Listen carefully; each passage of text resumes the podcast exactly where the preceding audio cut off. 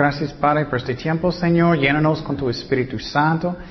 Enséñanos tu palabra, Padre. Queremos crecer en ti, Señor. Ayúdanos a hacer eso. Ayúdanos solamente, no solamente escuchar, pero estamos aplicando, obedeciendo tu palabra. Y gracias, Padre, por todo. En nombre de Jesús. Amén. Ok, Romanos 15. Romanos 15. Bueno, miramos uh, uh, en Romanos 14, semana pasada, que estamos en la parte de uh, Romanos que está hablando de servicio. Y miramos el tiempo pasado que Dios, y Pablo estaba escribiendo, Dios no quiere que estamos peleando sobre cosas que no son tan importantes. Porque en la iglesia en estos tiempos y muchas veces hoy en día personas están peleando, oh, no puedes comer tus, tus taquitos de, puerco. O no, tenemos que celebrar el día del Señor en, en sábado. Personas peleando. Y Dios no quiere que estamos peleando sobre cosas que no son importantes. Él nunca quiere que estamos peleando, pero especialmente con cosas que no son tan importantes. Y aprendimos que tenemos que pensar con la otra persona, no solamente nosotros, que tenemos amor en nuestros corazones, que, que yo no voy a tener mi grande burrito de puerco y comerlo enfrente de mi hermano si él va a tropezar. Que estamos pensando en otras personas, no solamente en nosotros. Y en este capítulo es más de lo mismo. Él está hablando de unidad en el cuerpo de Cristo, él está hablando que no debemos pelear, pero con diferentes temas.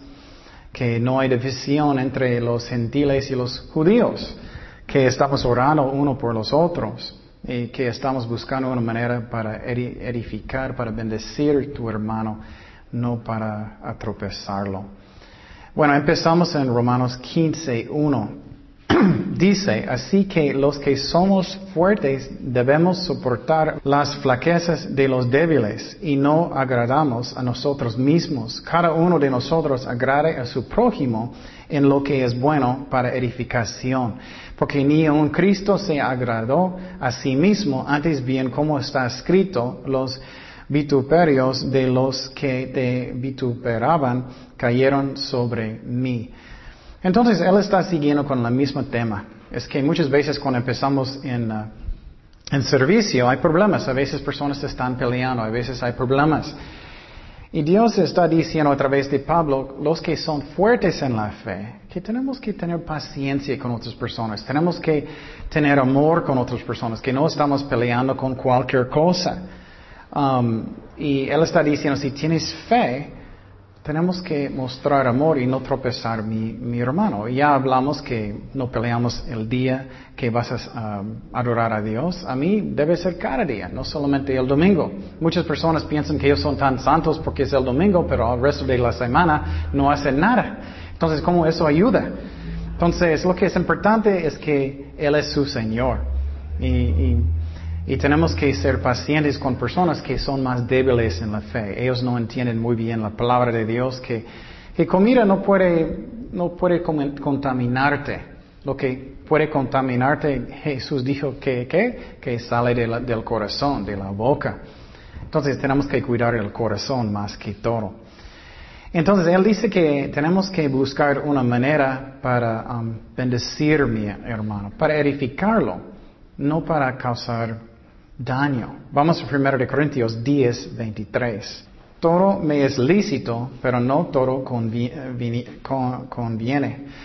Todo me es lícito, pero no todo edifica. Ninguno busque su propio bien, sino del, el del otro. Entonces lo que está diciendo aquí es que no debemos solamente pensar en nosotros. Y eso es lo que hacemos, ¿no? Naturalmente, es que levantamos en la mañana que estamos pensando usualmente que voy a comer, voy a bañarme, voy a hacer... Estamos pensando en nosotros usualmente todo el día. Y Dios dice, no, tenemos que pensar en otras personas.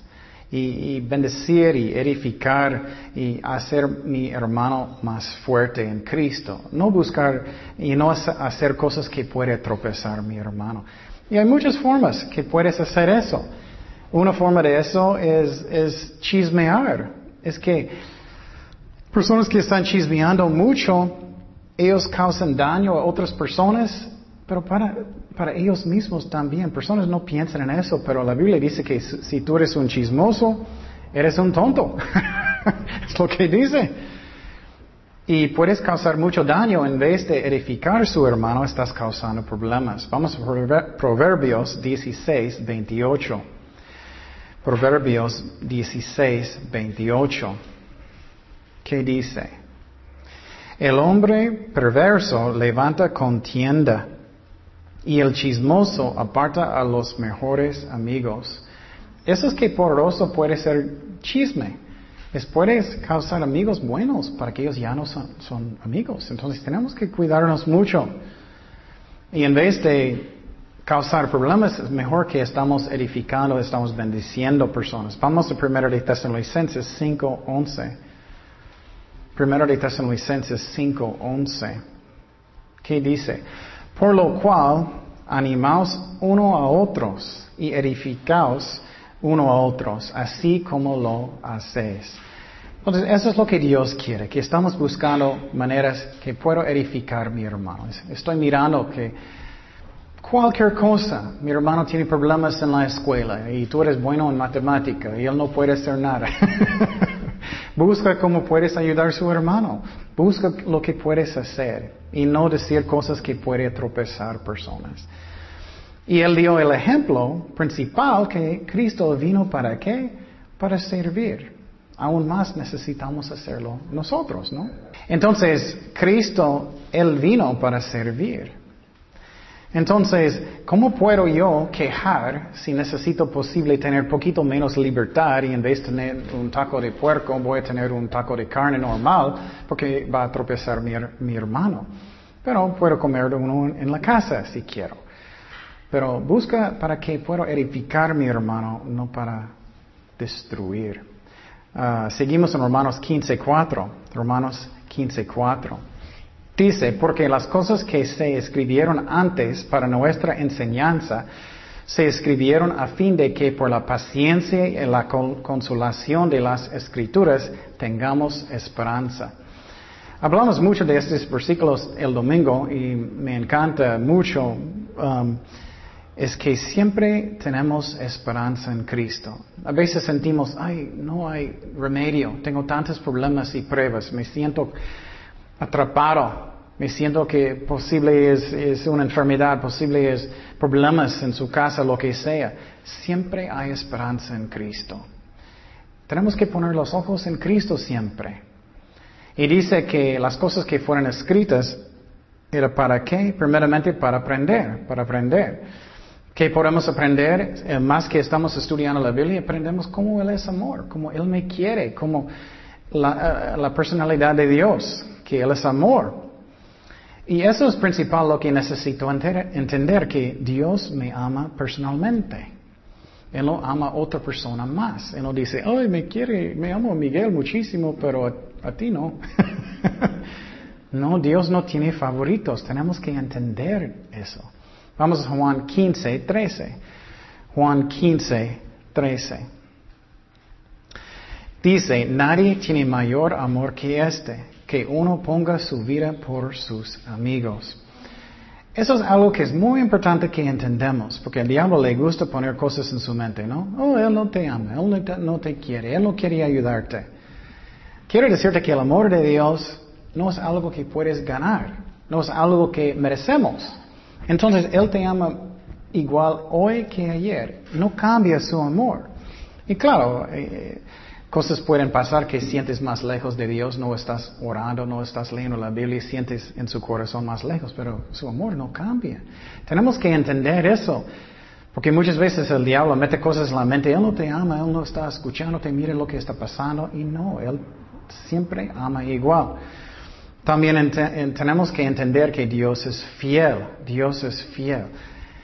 Y a veces Dios nos da pruebas a propósito. Aunque no me gusta, Él lo hace para que aprendamos de confiar en Dios. Y hablamos de este domingo, que por ejemplo cuando los judíos estaban saliendo de Egipto, ellos dicen, ¡Woohoo! Somos, somos libres, somos libres, ellos están corriendo, corriendo, y de repente ellos miran detrás, ¡oh! Tenemos los egiptos, ellos están siguiéndonos, y de repente ellos están enfrente de qué? Mar roja, roja, ¿no? Entonces, ellos tenían fe en ese momento, ¿no? Ellos estaban quejando, quejando, quejando. Y Dios a veces hace eso a propósito. Finalmente necesitamos entender que Dios tiene poder para hacer cualquier cosa. Muchas veces tenemos problemas y pensamos, ay, eso es grande problema. Pero Dios nunca está diciendo, oye, eso es muy difícil, tengo que pensar. no, tenemos que poner los ojos en Dios. Y cuando entiendo que Dios me ama, que Dios tiene poder, que Dios es fiel, yo puedo tener paciencia, que Dios va a hacer las cosas en su tiempo. Él sabe lo que es el mejor.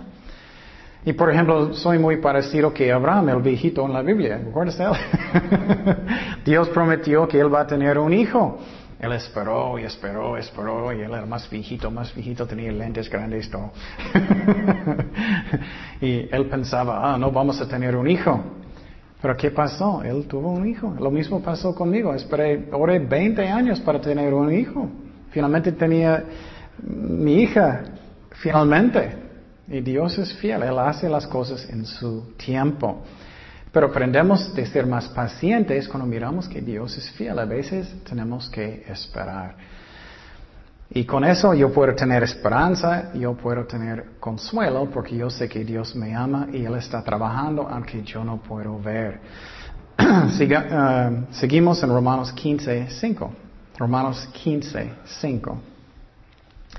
Pero el Dios de la paciencia y de la consolación os dé entre vosotros un mismo sentir según Cristo Jesús, para que unánimes a una voz glorifiquéis a Dios y Padre de nuestro Señor Jesucristo. Por tanto, recibíos los unos a los otros como también Cristo nos recibió, para gloria de Dios. Entonces Pablo está diciendo en esa parte, porque Dios tiene tanta paciencia con nosotros, tanto amor por nosotros, necesitamos tener lo mismo con mi hermano. Necesito tener lo mismo, paciencia y consuelo, la misma mente. Y eso es lo que tenemos que controlar primeramente. ¿Qué está en mi mente? ¿Qué está en mi corazón? Siempre tengo un corazón limpio y mi, mente limpio. Y si no, necesito orar hasta que Dios limpia. Por ejemplo, si tienes mucho enojo en su corazón, bueno, necesitas perdonar. Si tienes mucha tristeza, demasiado, demasiado, necesitas orar hasta que Dios va a animarte. Pero lo que está en la mente es lo que Pablo está diciendo, que tienes una mente que es bueno con sus hermanos. Vamos a 2 de Corintios 10.5. 2 de Corintios 10.5. Y no solo eso, ustedes saben, si dejas algo en su corazón, en su mente, el diablo va a jugar como tenis. Él va a pegarte cada rato si dejas algo en su corazón. Él va a hacerlo. Yo sé cómo es. Cuando tengo algo en mi corazón, tengo que orar hasta que lo quita. O el diablo está jugando como divirtiéndolo. Segundo de Corintios 10.5, ¿qué dice? Derivando argumentos y toda altivez que se levanta contra el conocimiento de Dios y llevando cautivo todo pensamiento a la obediencia a Cristo. Entonces lo que está diciendo es cuida la mente, cuida el corazón, que siempre tengo amor en mi mente y mi corazón, si no, el diablo va a jugar. Entonces con eso yo puedo tener más paciencia porque Dios tiene tan paciencia conmigo. Vamos a Santiago 1, 19. Santiago 1, 19, que dice, por esto, mis amados hermanos, todo hombre sea pronto para oír, tardo para hablar, tardo para airarse, enojarse. Entonces, lento por todo. Siempre pensamos cuando, tenemos problemas con personas que tengo que contestar igual fuerte, ¿no? ¿Y tú? Y siempre pensamos que tenemos que hacerlo rápido. Oh, yo tengo una contesta muy rápido. No dice aquí que cálmate, no necesitas contestar lo mismo. No tienes que hacerlo. Que somos lentos para hacer eso. Vamos a Proverbios 14, 29. Proverbios 14, 29. Que dice, el que tarda en airarse, enojarse, es grande de entendimiento. Entonces, los que, las personas que son lentos de enojar, son sabios. Ustedes saben, cuando estás muy enojado, muchas veces haces qué? Tonterías, ¿no? Proverbios 14, 29. Mas el que es impaciente de espíritu enaltece la necedad. Ustedes saben cómo es. Posible estás manejando, alguien va a hacer algo, un tontería en la calle, y tú eres diciendo muchas malas palabras, y ves un amigo a un lado, ups. Entonces, lento para enojar, haces tonterías, si no. ¿Qué más? Tenemos que tener un corazón que quiere dar consuelo a las ovejas de Dios, consolar. Cristo quiere eso. Vamos a Juan 13, 34. Juan 13, 34. Es muy interesante como Cristo dijo que es un mandamiento. Un mandamiento nuevo os doy. No es su sugerencia que os améis uno a otros como yo os he amado, que también os améis uno a otros. En esto conocerán todos que sois que mis discípulos y tuviereis amor los unos por los otros. Eso glorifica a Dios, si tienes amor por su hermano. Y muchas veces personas no merecen, pero tú mereces? No. ¿Yo merezco? No. Entonces necesitamos hacer eso. Eso glorifica a Dios cuando tenemos amor por mi hermano. Por ejemplo, ¿qué, es un ejemplo? Si, si eres un papá y tienes hijos y vas a un restaurante y de repente los hijos empezaron de, uh, pelear. Y tú estás haciendo... Y ellos empezaron a tirar comida y todo. ¿Eso glorifica a sus papás? No, todos alrededor de ellos van a pensar, oye, ellos no pueden controlar sus hijos. Pero si ellos son como angelitos sentados y ellos están haciendo, todos sus papás dicen, sí, sí, papá, sí, papá. Eso glorifica a sus papás. Es lo mismo con Dios. Si tenemos amor por mi hermano. Romanos 15, 8. Romanos 15, 8. Dice, pues os digo que Cristo Jesús vino a ser servido de la circuncisión, los judíos, para mostrar la verdad de Dios, para eso es importante, para confirmar las promesas hechas a los padres. Entonces Pablo aquí está diciendo que Cristo vino primeramente por los judíos. ¿Qué es la razón? Él hizo un pacto, una promesa con los padres de la fe, Abraham, Isaac, Jacob, David. Entonces, eso no significa que los judíos son mejores. Él escogió el país y el pueblo de Israel para usarlos para, para ah, tener una familia para el Mesías y también para que ellos puedan ser un ejemplo para el mundo cómo adorar a Dios. Pero lo triste es que la mayoría no hicieron. Y claro, muchos sí buscaron a Dios. Jesús es judío, los apóstoles son judíos y la iglesia en el principio todos son judíos. Pero no significa que ellos son mejores. Entonces hay dos errores en la iglesia. Muchas partes de la iglesia ellos edifican los judíos demasiado, demasiado, que ellos son como mejores. Eso no es cierto. Otras partes del cuerpo de Cristo dicen que Dios ya ha terminado con los judíos. No es cierto tampoco. Vamos a Romanos 11.2. Ellos todavía son el pueblo de Dios. Romanos 11.2. Y eso es claramente, ¿qué dice? Romanos 11.2 no ha desechado Dios a su pueblo, al cual desde antes conoció. No puede ser más clarito. No entiendo por qué mucho del cuerpo de Cristo dice que Dios terminó con los judíos. No es cierto. O no sabes que dice Elías la escritura como invoca a Dios contra Israel. Entonces, todavía son el pueblo de Dios, pero ellos no son mejores que otras personas. También quiero decir que Dios no tiene favoritos. No quiero que alguien está pensando, oh, no soy judío, Dios no me quiere.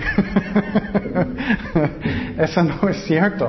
Vamos a mirar que Él quería salvar a los dos. Él solamente usó los judíos para ser un ejemplo para el mundo, como adorar a Dios y para tener el Mesías. Pero los judíos tienen que aceptar a Cristo para ser salvados. Ellos tienen que hacerlo o ellos no van al cielo. Juan el Bautista estaba regañando muchos porque ellos pensaban así, solamente soy judío, entonces soy salvado. No es cierto. Vamos a Mateo 3, 8. Mateo 3, 8 y 9. Mateo 3, 8 y 9. ¿Qué dice? Haced pues frutos dignos de arrepentimiento Y no penséis decir dentro de vosotros mismos, a Abraham tenemos por padre. Porque yo os digo que Dios puede levantar hijos de Abraham aún de estas, ¿qué? Piedras. Entonces él está diciendo, no, no tienes que tener orgullo porque eres judío. Dios puede levantar judíos de las piedras. Necesitas arrepentir. Entonces, ¿qué, es la razón? Dios escogió los judíos para ser un ejemplo del mundo y lo triste es que ellos no hicieron muy bien la mayoría y también para tener el Mesías. Pero vamos a mirar un pasaje muy interesante. Ellos rompieron el antiguo pacto, estamos bajo del nuevo pacto. Y vamos a mirar lo que Dios dijo. Vamos a Jeremías 31, 31. Esa es una profecía muy, muy interesante. Jeremías 31, 31. Esa es una profecía del nuevo pacto. Entonces ya no estamos bajo del antiguo pacto con Moisés, estamos bajo del nuevo pacto con la sangre de Cristo. Dice, he aquí que vienen días, dice Jehová, en los cuales haré nuevo pacto con la casa de Israel y con la casa, perdón, la casa de Judá. Jeremías 31, 32. No como el pacto que hice con sus padres el día que tomé su mano para sacarlos de la tierra de Egipto, porque ellos invalidaron mi pacto, aunque fui yo un marido para ellos, dice Jehová. Entonces ellos rompieron el pacto.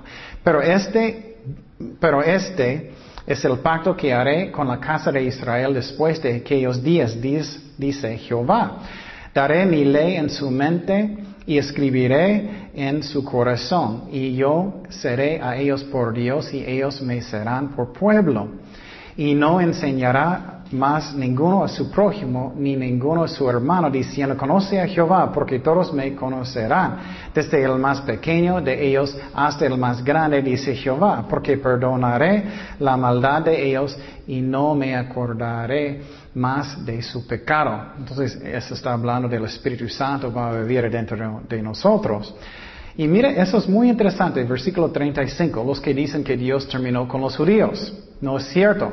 Así ha dicho Jehová, que da el sol para luz del día y las leyes de la luna y de las estrellas para luz de la noche, que parte el mar y braman sus ondas. Jehová de los ejércitos es su nombre. Si faltaren estas leyes delante de mí, dice Jehová, también la descendencia de Israel faltará para no ser nación delante de mí eternamente. Así ha hecho Jehová, si los cielos arriba se pueden medir y explorarse abajo los fundamentos de la tierra, también yo desecharé toda la descendencia de Israel por todo lo que hicieron, dice Jehová. Qué fuerte, ¿no? Entonces todavía hay sol arriba, todavía hay luna, todavía son el pueblo de Dios. Pero no significa que Él ama a ellos más, no es eso, es su plan.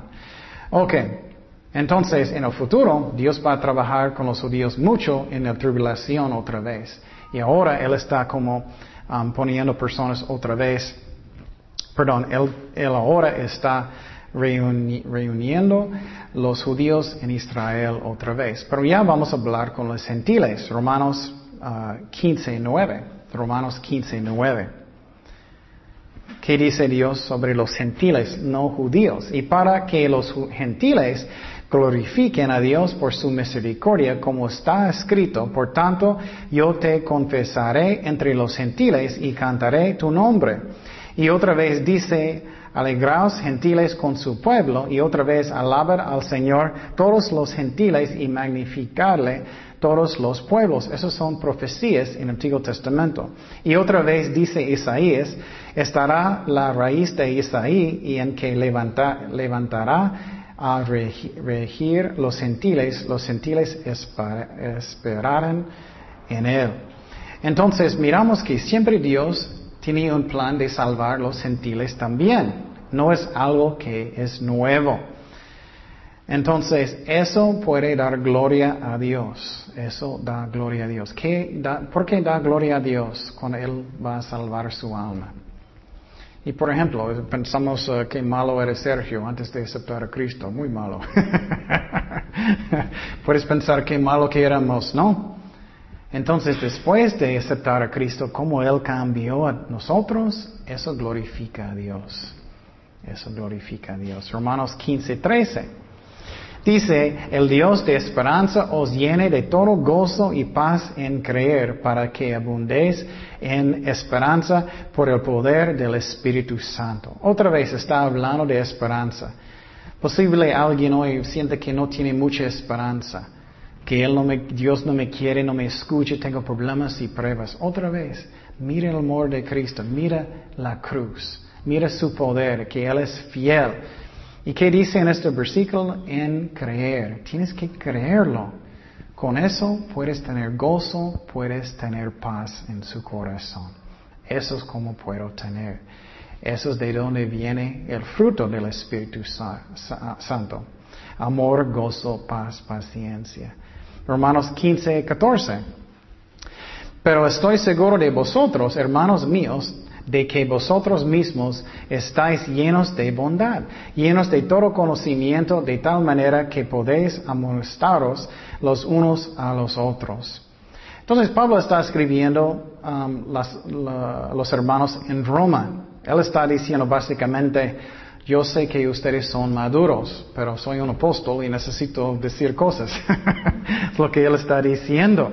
Él está diciendo que ellos son arrepentidos, ellos están llenos de, buenas cosas. Él está diciendo que ellos estudiaron la palabra de Dios mucho hasta que ellos pueden enseñar también. Entonces pregunta su corazón, ¿cómo estoy yo? ¿Estoy madurando? Estoy madurando para que puedo enseñar, para que puedo hacer las cosas. Pero no solamente eso, que estoy arrepentido. No solamente el servicio, es que estoy arrepentido. Eso es la clave. Romanos 15, 15, ¿qué dice? Romanos 15, 15 dice, mas os he escrito, hermanos, en parte con atrevimiento, como para haceros recordar para la gracia que Dios me es dada, para ser ministro de Jesucristo a los gentiles, ministrando el evangélico, evangelio de Dios, para que los gentiles le sean ofrenda agradable, santificada por el Espíritu Santo. Tengo pues de que gloriarme en Cristo Jesús en lo que a Dios se refiere, porque no osaría hablar sino de lo que Cristo ha hecho por medio de mí, para la obediencia de los gentiles, con la palabra y con las obras, con potencia de señales y prodigios en el poder del Espíritu de Dios, de manera que desde Jerusalén y por los alrededores hasta ah, Lírico, todo lo he llenado del evangélico de Cristo. Y de esta manera me enforce a predicar el Evangelio no donde Cristo ya hubiese sido nombrado para no edificar sobre fundamento ajeno, sino como está escrito, aquellos a quienes nunca les fue anunciado acerca de Él verán y los que nunca han oído de Él entenderán. Entonces Pablo aquí está diciendo que uh, Él fue mandado para predicar a los gentiles y los judíos los dos. Y entonces, otra vez, no tenemos que pensar que somos mejores porque somos gentiles, o somos mejores porque somos judíos, que somos unidos en Cristo, que somos iguales en Cristo. Y Pablo dice aquí que él hizo su ministerio con muchos milagros. Él hizo muchos milagros y Dios hizo obras muy buenas a través de él. Y dice que él predicó en cualquier lugar que él podía predicar. Entonces sería un buen, buen meta para cada uno de nosotros que vamos a compartir el Evangelio con alguien nuevo cada día. Que voy a, tocar en la puerta de mi vecino. Voy a orar mucho para que no tenga tanto miedo. voy a cruzar en otro lado de la calle y voy a hablar con otro vecino o voy a hablar con alguien en mi familia. Y Pablo siempre estaba haciendo eso hasta que él predicó en todas las partes. Y dice que todo el mundo escuchó en estos días. Eso sería un buen meta, que siempre, cada día estoy compartiendo la palabra de Dios. Y si tienes mucho miedo el principio, oh, bueno, haz muchos folletos y puedes dar folletos. Hice eso yo en, un principio, yo mucho. Pero todavía puedes, es una buena manera.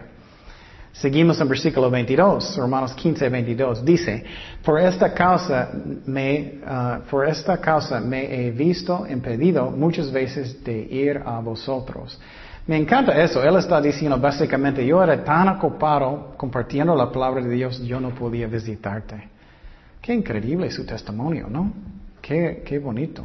Pero ahora, no teniendo más campo en estas regiones y deseando desde hace muchos años ir a vosotros, a Roma, para visitarlos, cuando vaya a España, iré a vosotros porque espero veros al pasar y ser encaminado allá por vosotros, una vez que haya gozado con vosotros. Entonces Pablo quería visitar Roma muchas veces, pero él no podía porque él era tan ocupado predicando la palabra de Dios. Es un muy hermoso testimonio. Romanos 15, 25. Mas ahora voy a Jerusalén para ministrar a los santos porque Macedonia y Acaya, tuvieron a bien hacer una ofrenda para los pobres que hay entre los santos que están en Jerusalén.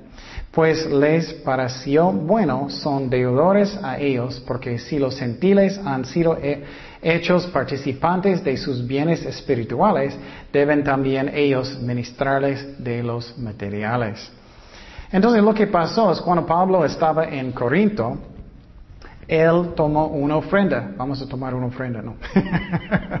él tomó una ofrenda en Corinto y con las iglesias en Macedonia para llevar el dinero a, Jerusalén porque ellos tenían muchos problemas con dinero en estos tiempos. Y uh, él quería mostrar el amor de Cristo en eso. Y dice aquí que él hizo eso porque ellos compartieron de bendiciones espirituales y ellos deben ayudarlos Uh, porque um, ellos fueron bendecidos espiritualmente. Ok, y eso es la razón, eh, estoy diciendo cuando estoy hablando de, de ofrendas y diezmar, es que diezmar es en la iglesia donde vas y ofrendas es, es donde estás alimentado, donde estás alimentado y dice eso aquí. Versículo 28 dice, así que cuando haya concluido esto, les haya entregado este fruto, ah, pasar, pasaré entre vosotros rumbo a España. Y sé que cuando vaya a vosotros llegaré con abundancia de la bendición del Evangelio de Cristo. Él dijo, ay, quiero ir con ustedes porque quiero bendecir ustedes con el poder de Dios. Quiero bendecir ustedes. Seguimos Romanos 15, 30. Pero os ruego, hermano, por nuestro Señor Jesucristo y por el amor del Espíritu, que me ayudéis orando por mí a Dios. Eso a mí es muy interesante. Él siempre está pidiendo oraciones. Y mira lo que él dijo, para que sea librado de los rebeldes que están en Judía, de malas personas, y que la ofrenda de mi servicio a los santos en Jerusalén sea acepta para que con gozo llegue a vosotros por la voluntad de Dios y que sea recreado juntamente con vosotros. Y el, y el Dios de paz sea con todos vosotros. Amén.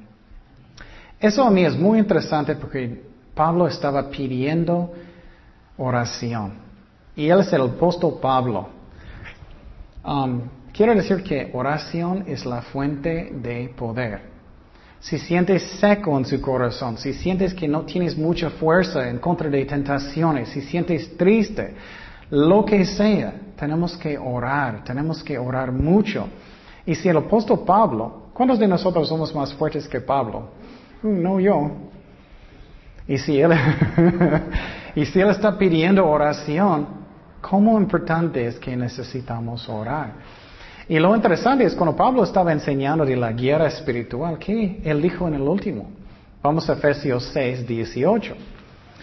Efesios 6, 18, ¿qué dice? Orando en todo tiempo con toda oración y suplica en el Espíritu y velando en, ello con toda perseverancia y súplica por todos los santos. Qué interesante. En la guía espiritual, Él dijo que oración es tan importante. Y dije eso muchas veces. A veces tienes un mal día y todo el día sientes mal o enojado o triste, lo que sea, o estrés. Y después finalmente vas a su cuarto para orar y después sientes paz en su corazón y tú eres, ay, qué tonto. Todo el día yo sentía mal, pero yo podía empezar el día con oración. ¿Y qué él, él pidió? Eso a mí es muy interesante también. Él pidió protección, primeramente. Oración sirve, sirve. Él pidió protección, ¿qué más? Unidad en la iglesia. Él también pidió que Él va a venir con gozo a Roma. Él pidió para ser como refrescado. Él pidió para ser refrescado en el Señor. Y eso sirve con oración. Entonces, en este capítulo estamos mirando otra vez que Pablo está enseñando que tenemos que buscar unidad y no peleamos con cosas que no son importantes. Y nunca peleamos, debemos, pero son especialmente con cosas que no son tan importantes. Que estamos buscando maneras para edificar mi hermano y también que hay unidad entre los gentiles y los judíos y que estamos orando uno por los otros. Entonces, eso es Pablo enseñando lo que necesitamos hacer cuando empezamos en servicio. Oremos. Señor, gracias Padre por tu palabra. Gracias que, eres amor, que siempre hay esperanza en ti, Señor. Que a veces sentimos uh, que tenemos muchos problemas y que no hay remedio, pero cuando miramos a la cruz, miramos tu poder, tu fidelidad, que siempre hay esperanza en ti, Señor. No hay nada difícil para ti. Y como Abraham y Sara pensaba, hoy todavía mucho tiempo pasó y, uh, entonces no es posible, pero Dios puede hacer lo, lo que es imposible. Y gracias Señor, en el nombre de Jesús. Amén.